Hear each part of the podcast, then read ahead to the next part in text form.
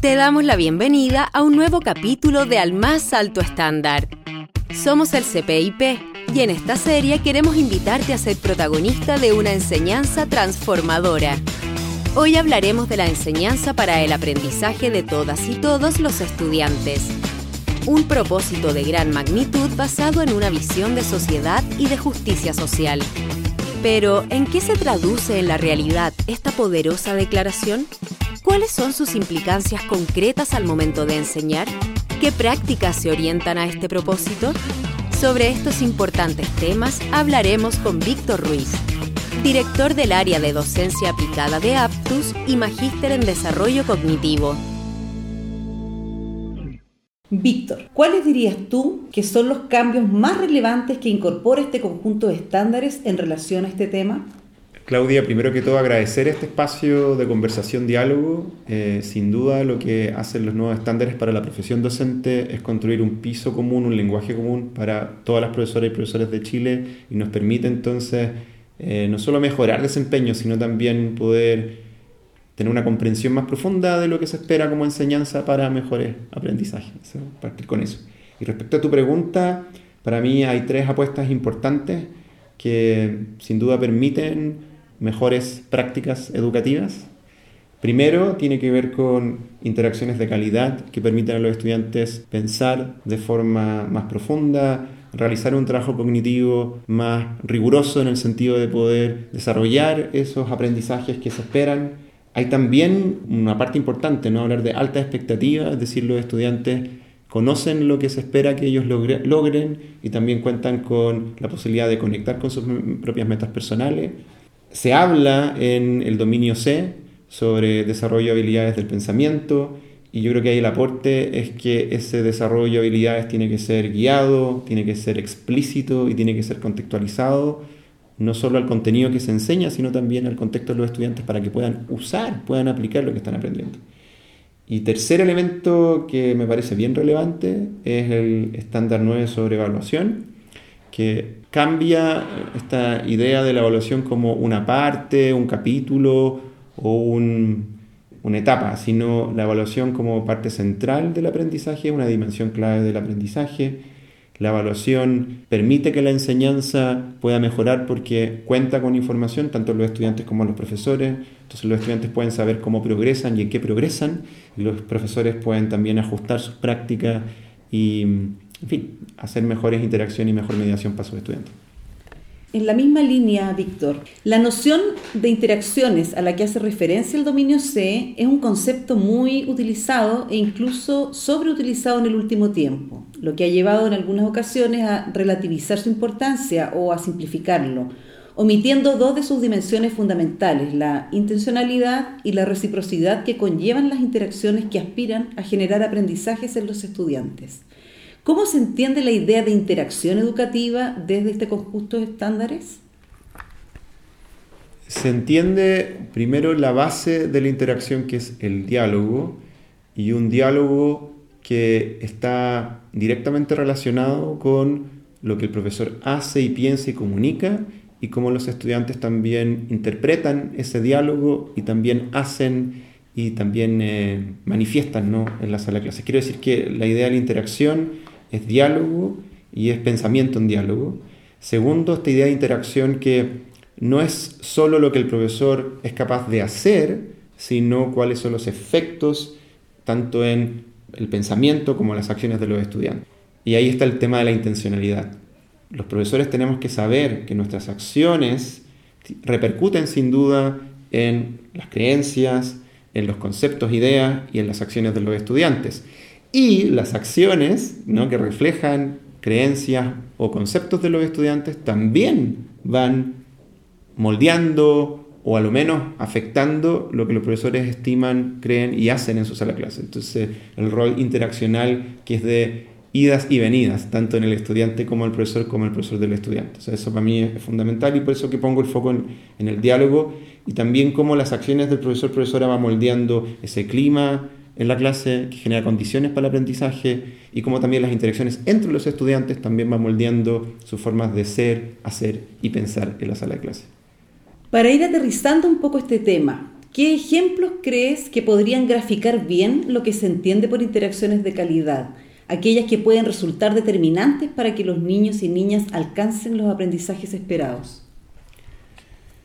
Yo creo que primero está en cómo el profesor va generando condiciones para un aprendizaje que sea efectivo. Entonces, ya es desde la lógica interaccional cómo el profesor establece expectativas, normas y procedimientos acordados con los estudiantes para ir generando un ambiente que luego permitirá hacer ese trabajo cognitivo de calidad que yo llamo, ¿no? que los estudiantes estén pensando en los contenidos y extendiéndolos, profundizándolos, aplicándolos. Entonces, la primera eh, dimensión interaccional, que es bastante evidente, de hecho, es cómo el profesor construye expectativas de lo que espera aprender o se espera aprender y luego genera condiciones sentándonos el ambiente, el clima y las maneras de relacionarse dentro de la sala de clase. Segundo, es que el profesor y profesora cuando está guiando o mediando la enseñanza, para mí tiene que estar pensando en cómo sus decisiones están repercutiendo en un pensamiento de calidad, es decir, los estudiantes que están haciendo, que están pensando en las distintas actividades.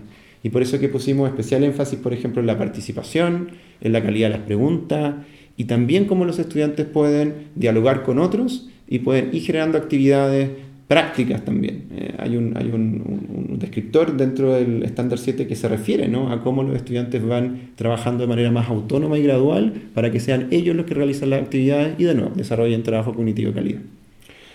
Y tercero, otro ejemplo de interacción de calidad es para mí la retroalimentación, entendida como proveer información de mi desempeño y progreso para poder mejorar esa retroalimentación sin duda se da eh, del profesor al estudiante. Los estudiantes entre sí también pueden retroalimentar su, eh, sus actividades de aprendizaje o cómo lo están haciendo. Entonces, para mí la retroalimentación es quizá un muy buen ejemplo de interacciones de calidad porque además se sustentan en el diálogo del profesor y los estudiantes y entre los estudiantes.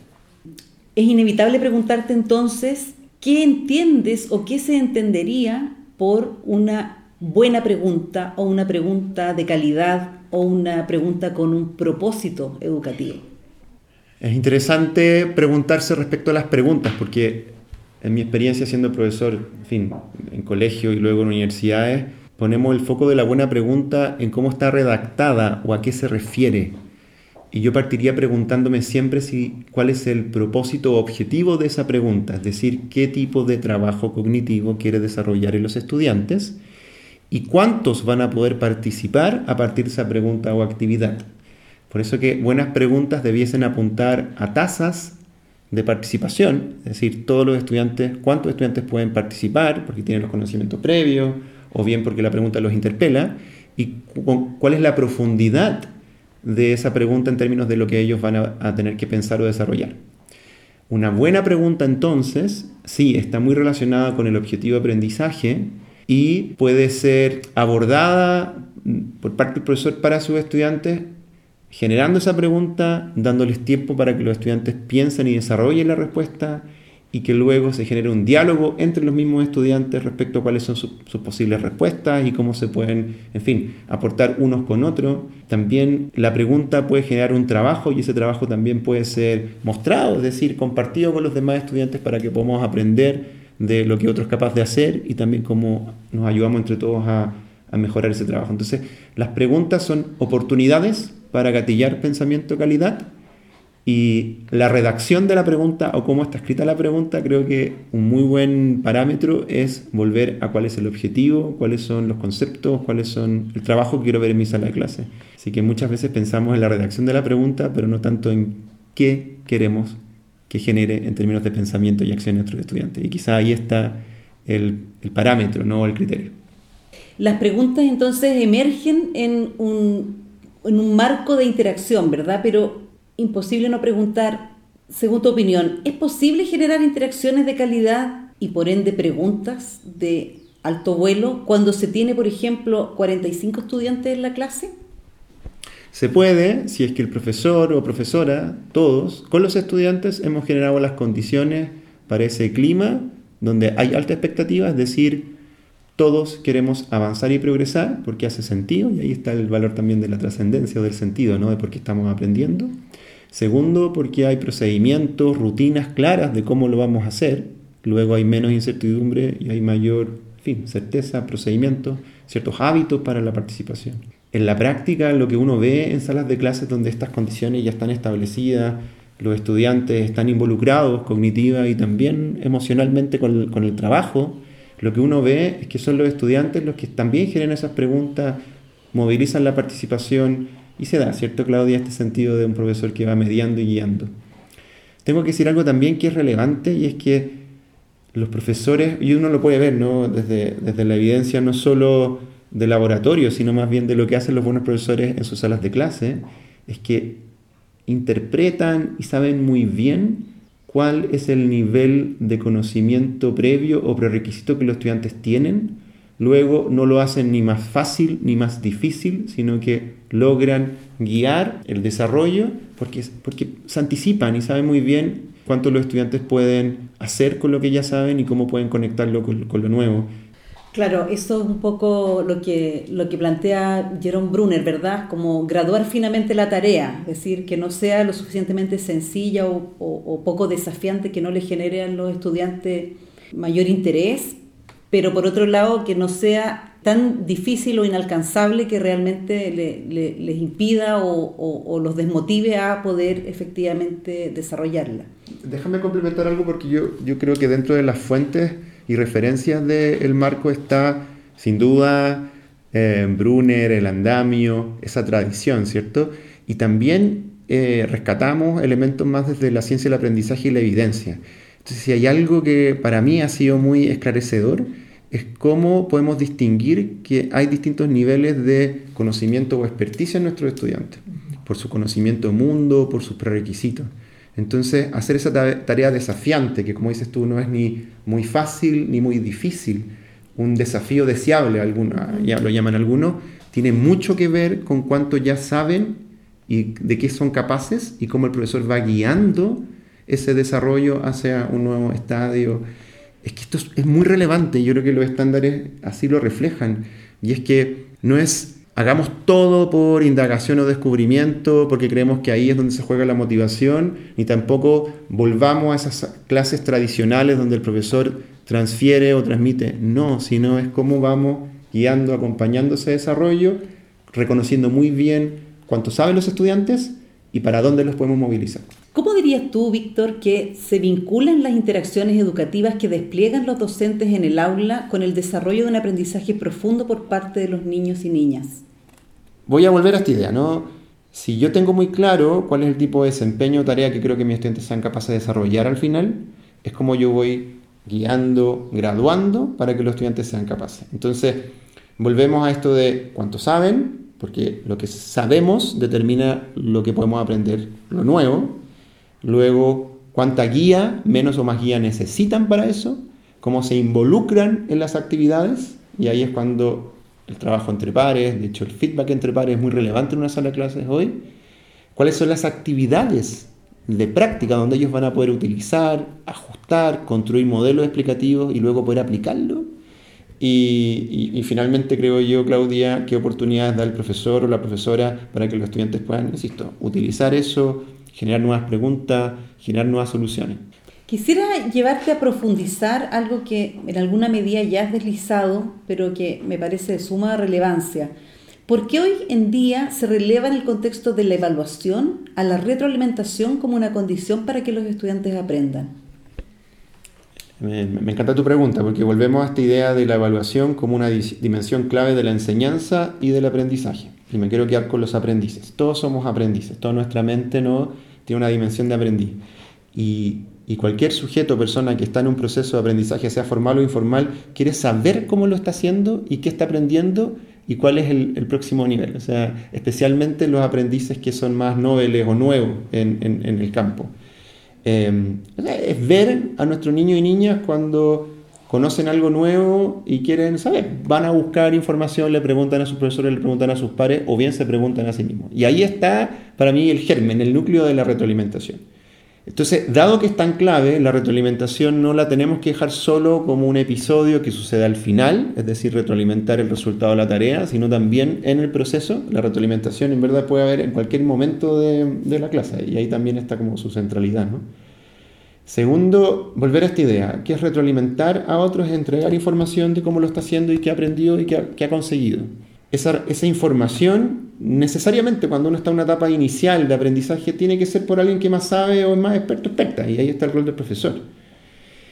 Y ahí decae en el profesor, Claudia, cuál es el foco o intención que tiene esa retroalimentación. O sea, y si me permite, yo creo que es importante decirlo, una retroalimentación puede tener el foco puesto en la tarea, el resultado, puede tener el, foco puesto en el proceso y también puede tener el foco puesto en la capacidad autorregulatoria de ese estudiante. Y ahí volvemos a la pregunta, o sea, una retroalimentación que invita desde la pregunta a observar tu propio desempeño puede no solo desarrollar un aprendizaje o de un contenido en particular, sino también un estudiante que se hace más consciente de sus procesos. Así que así es relevante eso es muy interesante porque de alguna manera releva la retroalimentación como también una posibilidad de modelar ciertas herramientas para poder autoanalizar el propio desempeño. Y eso es algo que es importante que uno como aprendiz de la vida, en el fondo, incorpore a su quehacer, ¿verdad? Para ir finalizando esta conversación, Víctor, ¿cuáles dirías tú que son las oportunidades y desafíos profesionales que nos ofrecen estos nuevos estándares a los docentes teniendo este lenguaje común y teniendo una mirada común de qué entendemos por, por enseñanza calidad, podemos sin duda acompañarnos mejor en nuestras salas de clase y, y, el acompañamiento entre pares o bien el acompañamiento que puede darse desde los líderes instruccionales con sus profesores y profesoras. Eh, esto yo creo que lo facilita porque permite cierto poner foco específico de qué prácticas educativas podemos mejorar en la sala de clase animarlos a, entender entonces este conjunto de estándares y, descriptores como una ayuda, una herramienta. O sea, yo lo veo muy como el sentido de la herramienta que me permite entonces comprender mi práctica y mejorarla. Y volver a la base de que todo profesor es también un buen aprendiz, ¿no? Hemos hecho un esfuerzo bien importante de poder encontrar suficiente evidencia Insisto que no solo la evidencia de laboratorio, sino de buenas prácticas que hacen docentes en el mundo y también en Chile y poder sistematizar esas prácticas en estos estándares. Y bajo eso creo que tenemos que hay un llamado de, también de generosidad entre los profesores de poder compartir sus prácticas para seguir mejorando. Y en el caso de los estudiantes, yo creo que eh, este, estos estándares también invitan al mayor involucramiento de los y las estudiantes en sus procesos de aprendizaje. ¿eh? Volvemos también al estándar 9 de la retroalimentación y la autoevaluación, o el estándar 7 donde ellos tienen que estar involucrados cognitivamente y socioemocionalmente en lo que pasa en el aula. Así que creo que también ahí hay una tarea para nuestros estudiantes, ¿no? de, de, que todos entendamos que lo que sucede en el aula, y ahí está lo tuyo Claudia, ¿no? es desde la intencionalidad y reciprocidad de los aprendices y también de los enseñantes profesores, porque todos somos de alguna forma aprendices y enseñantes. Te invitamos a visitar el sitio estándaresdocentes.mineduc.cl y sobre todo te invitamos a dialogar con tu comunidad sobre cómo llevar los nuevos estándares a la práctica. Entre todos y todas podemos lograr la educación de calidad que anhelamos. Te esperamos en un nuevo capítulo.